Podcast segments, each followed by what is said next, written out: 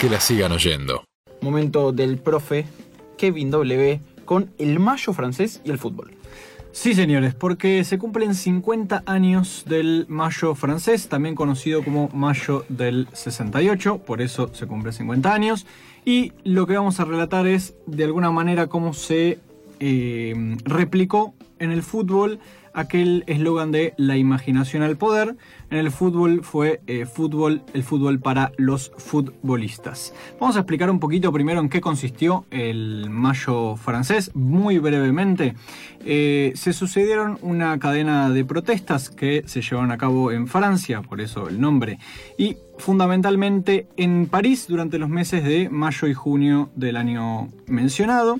Eh, en medio contexto, una crisis económica muy fuerte, aumento del desempleo, venía Francia de 10 años de crecimiento sostenido y a partir del año 67 merma esa situación o se empeora la situación económica, no surge de un repollo como suelen pasar las, eh, las revueltas o los, eh, los, grandes sucesos populares. Eh, ¿Cómo es iniciada esta, esta revuelta o este movimiento? Se inicia por grupos estudiantiles de izquierda que se movilizan por eh, las reformas que intenta llevar a cabo el gobierno, reformas universitarias, en el año 1967. Estos estudiantes son reprimidos de manera feroz, mil heridos, 400 heridos de gravedad. Eh, por la policía dentro de lo que era la Universidad de Nanterre, que estaba ocupada por los estudiantes, lo cual violaba la cuestión de la independencia de las universidades en las cuales no puede interceder la policía o cualquier fuerza de seguridad. No les importó nada. Eh, lo que no querían evitar era un tipo de confrontación entre izquierda y derecha, anular cualquier tipo de revolución o atisbo de revolución, como vamos a ver a continuación, no fue tal. Eh, ¿Qué hacen luego de esa primera represión? Trasladan el reclamo a la Sorbona, que es la principal universidad de Francia, eh, donde se van uniendo grupos de obreros industriales, sindicatos de diversas esferas, fundamentalmente educativas, pero también de, otras, de otros eh, ámbitos, y el Partido Comunista Francés. El resultado es la mayor revuelta estudiantil de la historia y la mayor huelga general que se ha tenido eh, noción en la historia de Francia y de Europa occidental cuando el 17 de mayo, en una huelga general, participan más de 9 millones de trabajadores de esa eh, huelga. Algo que no estamos acostumbrados a y participan activamente, no es que paran, sino que van, marchan y reclaman. 9 millones de personas. Hablamos de un contexto de fines de los 60, caracterizado por lo que se considera algunos como el amanecer de la juventud en la política, el ingreso de la juventud en la política. Previo había sucedido el triunfo de la Revolución cubana y el auge de los movimientos izquierdistas en Latinoamérica, también la primavera de Praga eh, y fundamentalmente lo que fue la guerra de Vietnam, que todas estas cuestiones generaron cierto eh, despertar en la juventud y, la, empezar a participar en la política. Un contexto global que propiciaba esta situación. Exactamente. Bien, ¿cómo se, mm, ¿cuál fue el desenlace de esto? Eh, la mayor parte de los sectores que participaron nunca llegaron a plantearse la toma del poder ni tampoco una insurrección abierta contra el Estado. No era un movimiento revolucionario, dicen la gran mayoría de los historiadores, sino un movimiento reformista. Es decir, que pretendía modificar algunas cuestiones sin generar un cambio de raíz en el sistema. Si bien eran grupos de izquierda que estaban en contra de la sociedad de consumo y demás, nunca se organizaron de manera tal de poder plantearse una alternativa a lo que era el sistema eh, dominante. El grueso de las protestas termina cuando el presidente, De Gaulle, o esta, no sé cómo se dice, De Gaulle eh, anuncia elecciones anticipadas que tuvieron lugar el 23 y 30 de junio y las cuales el propio De Gaulle gana con el 60% de los votos. A partir de ahí, de alguna manera se va disolviendo estas protestas. Héroe de la guerra, además. Héroe de la guerra. Tiene... un héroe de la Segunda Guerra Mundial. Correcto. Bien, ¿cómo se replica esto en el fútbol? Y es importante dar estos detalles porque se replica en gran medida todas las cuestiones de la misma manera en el fútbol. El 22 de mayo, un grupo de personas futbolistas todos, ocupan la casa de Pierre Lamenguir, eh, que, donde funcionaba la sede de la Federación Francesa de Fútbol, así como antes habían hecho los estudiantes con eh, la Sorbonne o con la Universidad de Nanterre. Eh, o incluso también trabajadores que ocuparon fábricas de Renault y de Citroën durante el Mayo francés. Poco después de ocupar la sede de la Federación Francesa de Fútbol, la fachada lucía dos pancartas en las cuales se resumían un poco las demandas de estos futbolistas. La primera es el fútbol para los futbolistas y la segunda la federación propiedad de los 600.000 futbolistas. ¿Cuáles eran las causas de, esta, este, de, estas quejas o este intento de modificar ciertas cuestiones que llevaron a justificar esta, esta ocupación? En primer lugar, la precariedad de los derechos de aquellos futbolistas franceses tenía una cláusula que se llamaba licencia B, que es hoy en día resulta increíble y totalmente alejado de cualquier pensamiento. Los tipos no podían jugar en otro club. Ellos firmaban un contrato con un, desde el 1932 que surge el profesionalismo en Francia los obligaban a firmar un contrato y no podían jugar para otro club hasta que cumplieran los 35 años. Y no ganaban buena guita. Eran sumamente explotados y vamos a ver incluso al nivel de casi un obrero de una fábrica de aquella época en la cual había jornadas laborales de 10, 12 o 14 horas.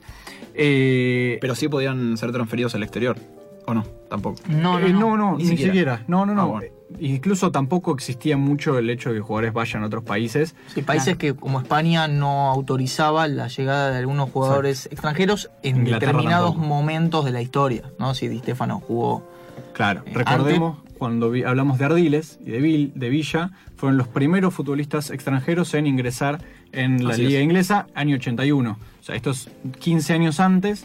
Eh, y en Francia y los ataban de por, de por vida, digamos, porque el jugador no tiene una vida mucho más extensiva de los 35 años. Podían jugar en los segundos equipos, pero no podían formar parte del primer equipo del club al cual querían ir o al cual iban. En realidad era básicamente no podés ir a ningún lado, tenés que quedarte en ese club. Eh, por esta causa, en 1961 había nacido la Unión Nacional de Futbolistas Profesionales, comandada por eh, Just Fontaine, que, quien es hoy en día el máximo goleador en la historia de los mundiales, con 13 goles, o alguien lo superó. No, es el máximo goleador de la historia de un mundial. Ah, de, un, mundial. Exacto. Claro, claro. El que más goles hizo en un mundial. Exactamente. 13 goles en el mundial del 58. Así es. Y Eugen Nolea, nacido en Camerún. ¿sí? Eh, ¿Qué pasa? En, esta, en toda esta situación hay un artículo de un jugador que era compañero de eh, Di Stefano en el Real Madrid, Raimón Copa, quien lo que hace es denunciar bajo el título Los jugadores son esclavos, en 1963, lo que era esta explotación de los clubes hacia los futbolistas. Dice, hoy en pleno siglo XX, el futbolista profesional es el único ser humano que puede ser vendido y comprado sin contar su opinión. Los jugadores no, no, no, era como hoy que tenés una cláusula y si vos querés la eh, te vas a otro club, la ejecutás o no. Eh, en ese momento incluso tenían las limitaciones de no poder ir a otro club y cuando eran comprados y vendidos por arreglo entre clubes no eran consultados. La ocupación de la sede de, la Federación de Futbolistas duró cuatro días. Retuvieron empleados, ¿sí? los encierran, pero en realidad a los que encierran eh, es al secretario general, que es Pierre Delaunay, y al padre de la Eurocopa, Georges Boulogne. ¿sí? Eh, reparten un documento, elaboran un documento desde ahí adentro que contemplaba seis puntos de lo que era la reforma. Nuevamente, una especie de eh, intento de reforma y no de dar vuelta a toda la situación. En primer lugar, limitar la temporada a 8 meses. La temporada duraba eh, casi todo el año, 11 meses. Eh, lo querían limitar a 8 meses. Mejora de los campos de fútbol e instalaciones. Esto incluía el pedido de una inversión estatal en los barrios para fomentar el desarrollo del fútbol, cuestión dentro de todo bastante eh, paradigmática, digamos que no existía en aquella época y que luego comenzó a hacerse a partir de algunos estados más con mayor intervención en, la vida social. Anulación de la licencia B, que es esta que hablábamos de que cualquier jugador no podía eh, irse a otro hasta que cumplía los 35 años. Denunciar el trato vejatorio del seleccionador francés Luis Domínguez para con los jugadores y el fútbol francés. Este tipo había tenido un altercado, una pelea con Fontaine y Copa, dos que mencionamos anteriormente, en la selección. Y lo que pretendía este técnico era que los presidentes de cada club se encargaran de levantar a los jugadores todos los días a las 6 de la mañana y la explicación que ponía era de que eran obreros al servicio de su empresa.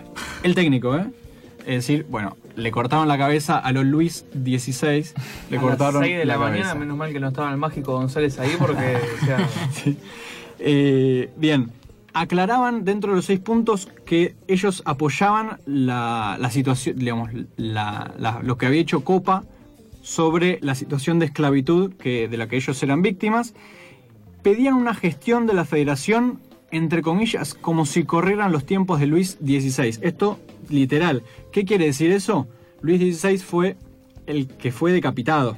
Es decir, que se vayan todos, que vuelen todas las cúpulas de eh, lo que era la federación. Y firman como comité de acción de los futbolistas. ¿Cuál es el desenlace? Bueno, al igual que, la, eh, que el mayo francés, tampoco tuvo tantísimos logros. Eh, el levantamiento, mm, digamos, consiguió algunos objetivos, como por ejemplo anular la licencia B, es decir, los jugadores pudieron ir a otros clubes. El presidente de la federación tuvo que renunciar, o fue eh, renunciado, no sabemos, y terminó el sindicato años más tarde poniéndose del lado de los presidentes de los clubes, por lo cual la revuelta se diluyó, es decir, dejaron de representar a aquellos con los que, o, cuyo objetivo era representar cuando, cuando surgió. Y esta historia del fútbol para los futbolistas la retomó en enero de 2007 Michel Platini cuando es elegido presidente de la UEFA, cuando le gana las elecciones a el sueco Johansson, dice en su primer discurso el fútbol para los futbolistas. Pequeño dato de color, y no es porque yo tenga alguna eh, cuestión emocional para con esta persona. En la Argentina, al mismo momento, eh, Estudiantes de Subeldía y Bilardo era campeón de América. Ahí termina el dato de color. Ahí termina. Gran dato. Que la sigan oyendo. Que la sigan oyendo.